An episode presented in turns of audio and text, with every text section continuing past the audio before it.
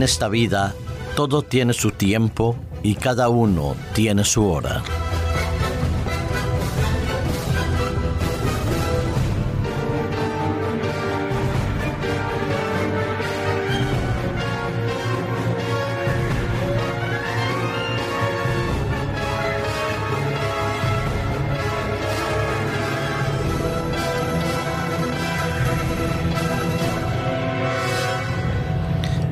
Cada uno de nosotros tenemos la oportunidad y habremos tenido la oportunidad de hacer grandes cosas, cosas que nos han llenado de satisfacción, de alegría y que nos han catapultado posiblemente en un estado de euforia que pues nadie ni ninguna otra persona podría igualarlo puede ser desde el simple hecho de haber tenido la oportunidad de disfrutar de un buen plato, un paseo excelente en la naturaleza o en la ciudad, de disfrutar de la compañía de un buen amigo, de una buena amiga, de tener una familia que nos rodea, que nos quiere y que nos permite realizarnos como persona y ayudamos a realizarlas también como persona. Todos también habremos pasado momentos de tristeza, de dolor, de sufrimiento, de nostalgia.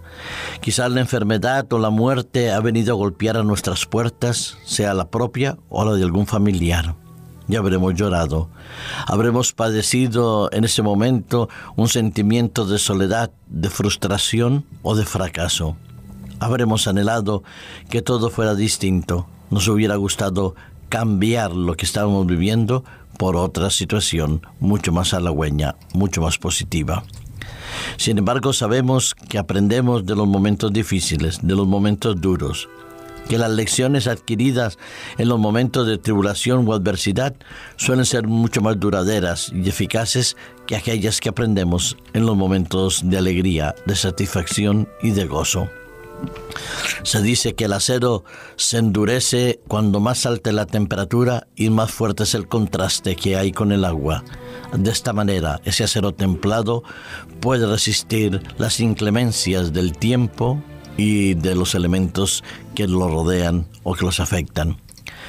En psicología moderna hablamos de la resiliencia, que es la capacidad no solo de resistir, sino de superar la dificultad, de aprender y al mismo tiempo de crecer como personas, como creyentes y como seres humanos. En ese espacio de tiempo que nos toca vivir, que sean 50, 60, 70, 80 años, todo tiene un valor relativamente positivo o negativo según la experiencia que vivamos. Pero todo tiene su valor y todo tiene su momento y su época. Por ejemplo, cuando hablamos de la década de entre los 20 y los 30 años, hablamos que la década de las personas que tienen su madurez, que comienzan y realizan sus proyectos profesionales, sentimentales y familiares, que la época en la cual se estabilizan muchos de los aspectos de la vida y que van a perdurar en el resto del tiempo en que nos queda por vivir pero debamos y debemos ser honestos. Reconocer que entre los 20 y los 30 años no todo está hecho, no todo está logrado, ni todo se ha alcanzado. Que las circunstancias que nos rodean son en muchos momentos, como las de hoy en día, bastante complejas, eso es verdad. Pero tomen, por ejemplo, entre los 20 y los 30 años, los sociólogos se están encontrando con un problema que eh, relativamente puede ser eh, preocupante a mediado o largo plazo.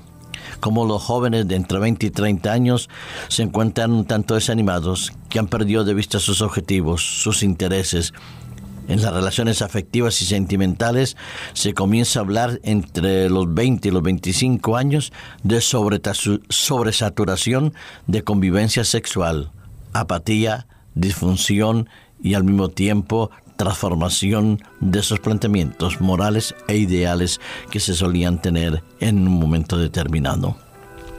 Un ejemplo en el deporte lo tenemos en, por ejemplo, en ese campeón en moto que a los 20 y 30 años ellos se logran sentir cansados, fatigados de lo que han hecho y quizás un tanto desmotivados, y para ello suelen emplear o utilizar diferentes elementos químicos que los perjudican y que les hacen daño y que más tarde los controles de doping los castigan y los penalizan. Hemos visto muertes en los estadios por deportistas relativamente jóvenes porque han sobrecargado o sobreexpuesto su cuerpo a esfuerzos inclementes para poder obtener triunfos y logros que nos puedan llamar la atención. Leí esta mañana, por ejemplo, la declaración de uno de los campeones del mundo en motociclismo en GP, como era eh, Stoner. Stoner, en sus 26 años, decide que se retira, que quiere regresar a su vida en Australia, tranquilo, con su familia, disfrutando de su hija. Sí, estaba cansado de vivir una existencia nómada, una existencia de triunfos, de victorias y también de esfuerzos, deseando vivir una vida de manera diferente.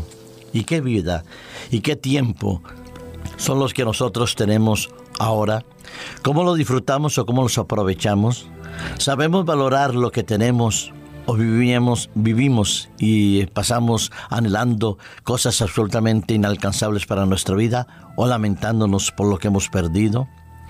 El sabio Salomón en el libro de Eclesiastés en el capítulo 3, versículos 1 y 9, nos invita a la reflexión de lo que es nuestro día a día. Todo tiene su tiempo y todo lo que se hace debajo del sol tiene su hora. Y después describe tiempo para nacer, para morir, para plantar, para arrancar, para edificar.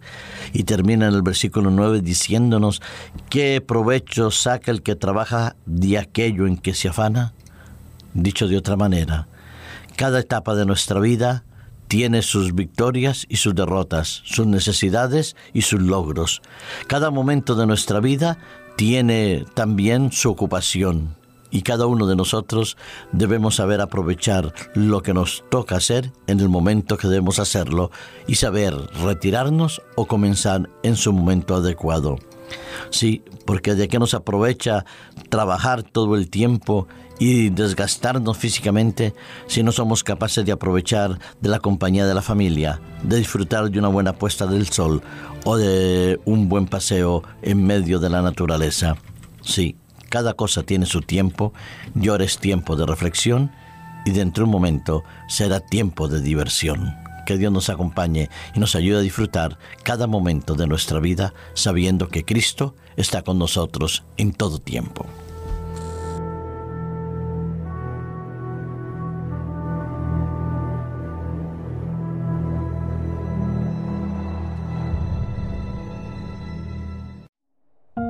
Producido por hopmedia.es